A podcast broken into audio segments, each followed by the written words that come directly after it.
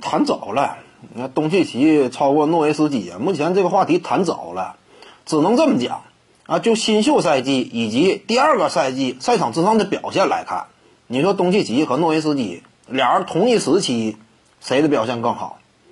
那毫无疑问还得说是东契奇，因为诺维斯基呢一开始进入联盟那会儿啊，说实话表现有点挣扎。当然，这个跟他的打法风格呢有关联之处，因为诺维斯基属于领时代风气之先的。因为往往就是这样嘛，领时代风气之先的这些人物，在你没能够真正登顶啊，获得充分的团队荣誉这会儿，那往往呢，你饱受外界质疑。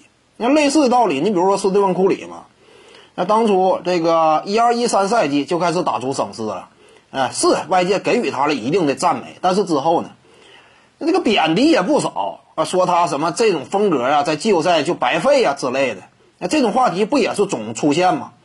那这就是这类人物啊，在当时啊必然会遭受的啊这样一种这个成长的波澜，那也非常正常。只不过客观来讲呢，东契奇啊，同一时期之内，他的表现真就是比诺维斯基要更加具有说服力。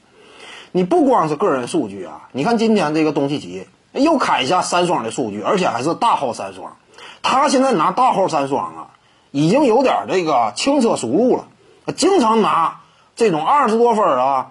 啊，十几个篮板，十五六次助攻的这种大号三双，而且呢，关键问题是人家不光数据过硬，还能够率领球队取胜。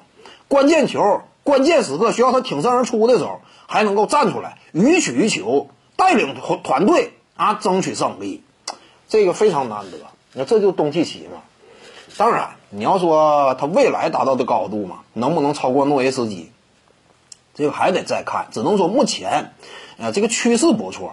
我们清楚，这个在早些天啊，诺维斯基，呃，在达拉斯当地呢，有一条公路啊，以他的名字命名。这就是什么？这就是这座情，这这座城市啊，给予这位超级巨星的爱，因为他是整个呃达拉斯队史之上那最优秀的一位球员嘛，绝对的啊，这支球队第一人的这样一种位置。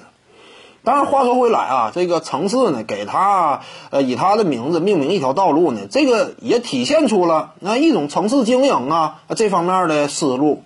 你说以诺维斯基的名字命名一条道路，有没有呃这个利好能够促进当地旅游业的发展？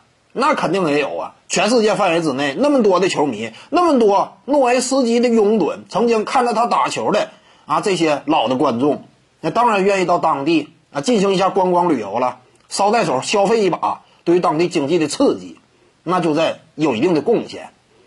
而对于诺维斯基来说呢，这也是一种荣耀，对不对？那双方之间那互利互惠，那很好嘛。